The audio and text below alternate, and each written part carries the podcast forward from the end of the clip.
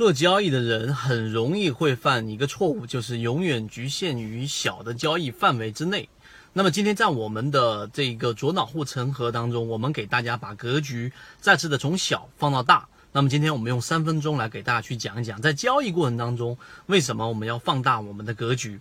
首先，第一个，我们说做股票、做交易一定要有一个大的格局。所谓的大的格局呢，你可以从小的个股，然后拓展到行业，行业到板块之间的联动，板块之间的联动，然后就会到整个国家所在世界范围的一个政局。之前我给大家去讲过这个话题之后，很多人就会有一个共识：原来我以前一直在做个股上的交易，从来没有看过大的格局。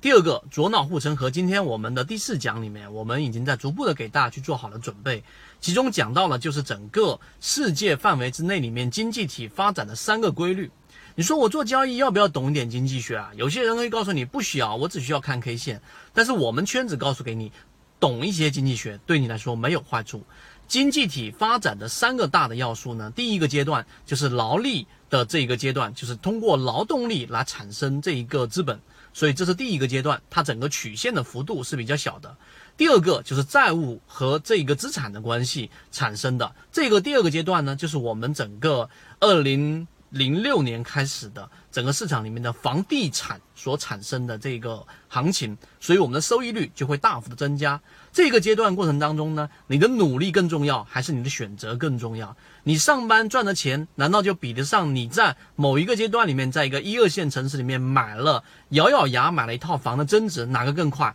一定是后者。所以这个债权、债务和整个资产的关系，是整个经济发展的第二个阶段。第三个阶段就是利用杠杆来进行获利的这个阶段，这个阶段呢，就是我们所说的这一个金融杠杆对于我们的一个辅助。所以我们在整个二零一五、二零一六整个市场金金融当中，就出了一个去啊，这个去金融、去杠杆，最终就会把整个资产拉回到实体的过程。所以这三个阶段你了解之后，实际上我们现在到二零一九年已经经历完了前面的三个阶段。按照理论上来说，我们在左脑护城河给大家去讲过，理论上来说，它应该就会转折向下了。但是第三点我们要讲过，其实我们的整个政策有了很强的调度能力，把我们的整个房产，然后呢，你如果说要拿来我们说居住，OK，没问题，你可以买四百万的房产、五百万的厂房产拿来居住。但如果你四百万的房子想要六百万、一千万卖出去，那这里就有很多的难度，所以整个政策对于市场的调控，对于我们经济的整个走向是有一个很大的影响的，以及那一只看不住的手和看得到的手对于市场的共同影响，才会决定了我们未来的一个走势。所以第三点呢，我们强调到这一点之后，你明白了这个格局，你就会了解现在我们中国和美国之间的关系。这就是为什么我们说未来一到三年我们会有一个康波周期。为什么会有这个康波周期？主要的原因我在左脑护城河里面已经给大家去讲到了，那就是我们中国具有一个非常特别的点。因为国家呀，就像一个朋友圈里面，它其中分为三个不同的类型。第一个就是我们所说的这一种供给国啊，实际上它就是石油啊、原油的供给，里面像沙特阿拉伯啊，对不对？俄罗斯这些属于供给国。第二个就是需求国，就像美国，他们主要提供负债和需求的购买力，那这个就是我们所说朋友圈里面的主导需求国。供给国和需求国，他们两个类型基本上是比较固定的。那么第三个就是像我们中国一样的类型，我们是属于生产类型国家。那么生产类它就会有生产力的一个转移，它一定会往最低成本的区域去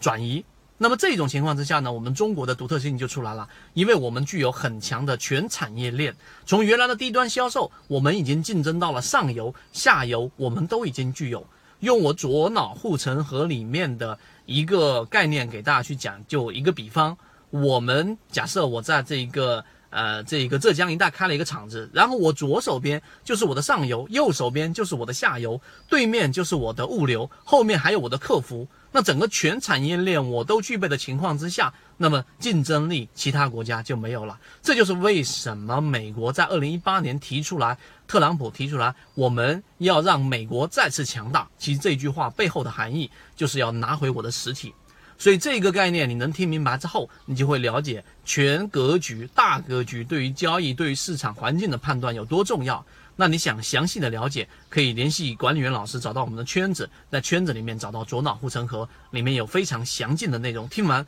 我相信你一定会有收获，和你一起终身进化。